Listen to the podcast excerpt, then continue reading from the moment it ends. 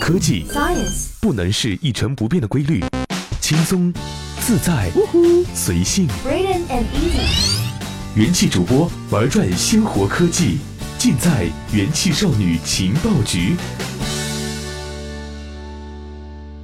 大家好，这里是用智商捍卫节操，用情商坚守美貌的元气少女情报局，我是一小一。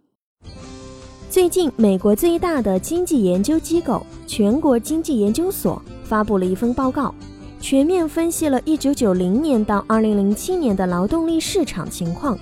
研究主要针对蓝领工作，他们发现每增加一个机器人，意味着要干掉三至五点六个本地岗位。机器人取代复杂工作之后，还影响了工人的收入。在一千名工人当中，每增加一个机器人，所有人的平均薪资将降低零点二五至零点五个百分点。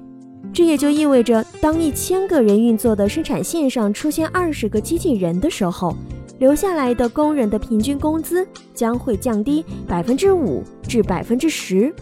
机器人取代人类工作是一个老生常谈的话题了。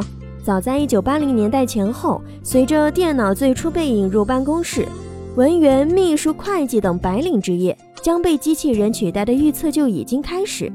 但大多被至少判过一次死刑的白领职业，现在依然是好好的。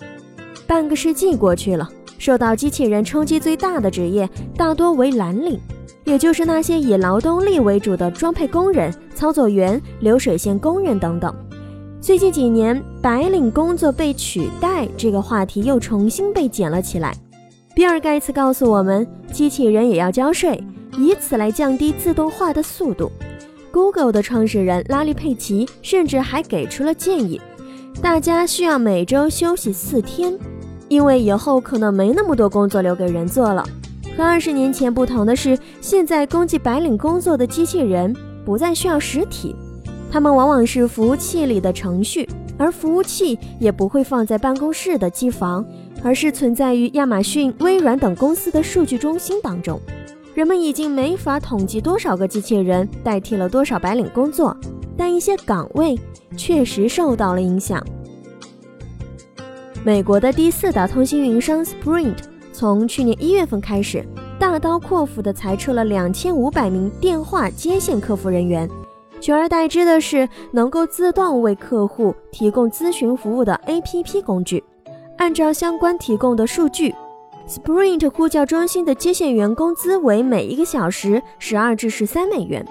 除了这样的基础职位，一些过去被认为需要更多技术和知识的白领岗位也在被人工智能所取代。保险公司的理赔人员就算是其中的一个。日本富国生命保险相互公司在今年一月份开始用 IBM Watson 取代原本公司的三十四名理赔人员。他们过去的工作主要是查阅投保人的就医记录等文件，来确定理赔钱数、定损，并且处理相关的手续。人工智能可以提高百分之三十的工作效率。据统计，这三十四名理赔人员的薪资约为每一年一百一十万美元。他们的工作被取代之后，公司需要花费一百七十万美元来安装人工智能系统，每年的维护费用大约为一十二点八万美元。也就是说，要到一年之后，人工智能在节省成本的优势之上，才会逐渐的凸显出来。但时间越长，省下的就越多。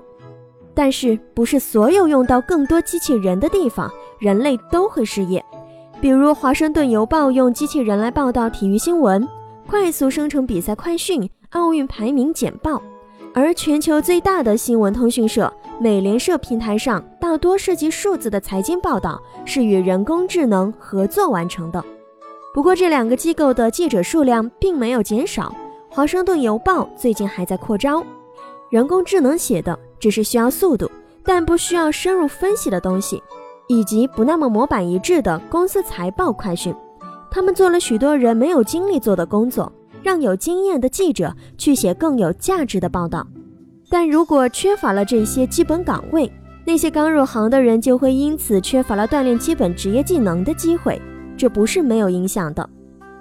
麦肯锡根据情境模型预测，认为今年人类百分之五十的工作活动将在二零五五年被自动化。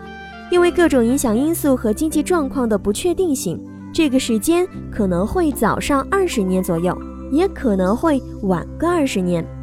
乐观的看法是，当机器人代替了大量的职业之后，会催生更多需要情感联系、更多有创造力的职业，人工智能亦是无法取代的职业。但就像每一次技术革命一样，对于卡在转变中的人来说，这个过程。不会太好过。好了，以上就是本期节目的所有内容。我是小一，咱们下一期节目再见喽，拜拜。